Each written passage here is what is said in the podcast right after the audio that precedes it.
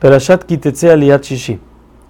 Dice la Torah que cualquier persona que se case o que plantó un viñedo y ya lo cosechó, quiere decir que ya está disfrutando de sus frutos, o construyó una casa y ya la inauguró, estas tres personas no van a la guerra. Habíamos hablado anteriormente de la persona que construyó una casa o que se comprometió o que plantó un viñedo, que ellos no van a la guerra, pero tienen que ayudar en la guerra.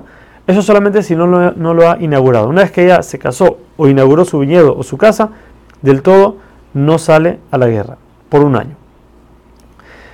Si una persona le presta dinero a otro y el deudor eh, le pide una garantía en el, momento del préstamo, el acreedor le pide al deudor una garantía, el acreedor está, tiene prohibido de tomar cualquier cosa con la que el deudor trabaje o tenga su sustento.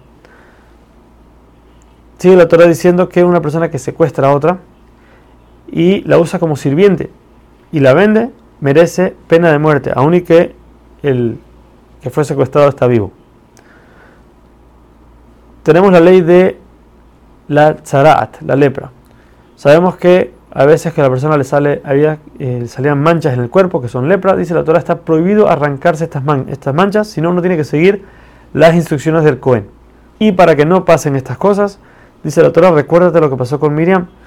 Miriam habló mal de Moshe, por eso le salió lepra. Asimismo, la persona que habla la sonará, habla mal de los otros, entonces también este es su castigo.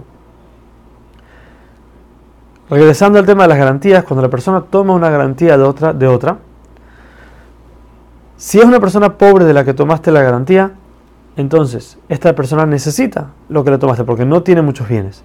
Por eso dice la Torah, si es algo que se usa en el día, tienes que devolverle la garantía en el día para que la use y en la noche puedes tomarla. Y si es algo que se usa de noche, entonces se lo devuelves en la noche y en el día lo vuelves a tomar.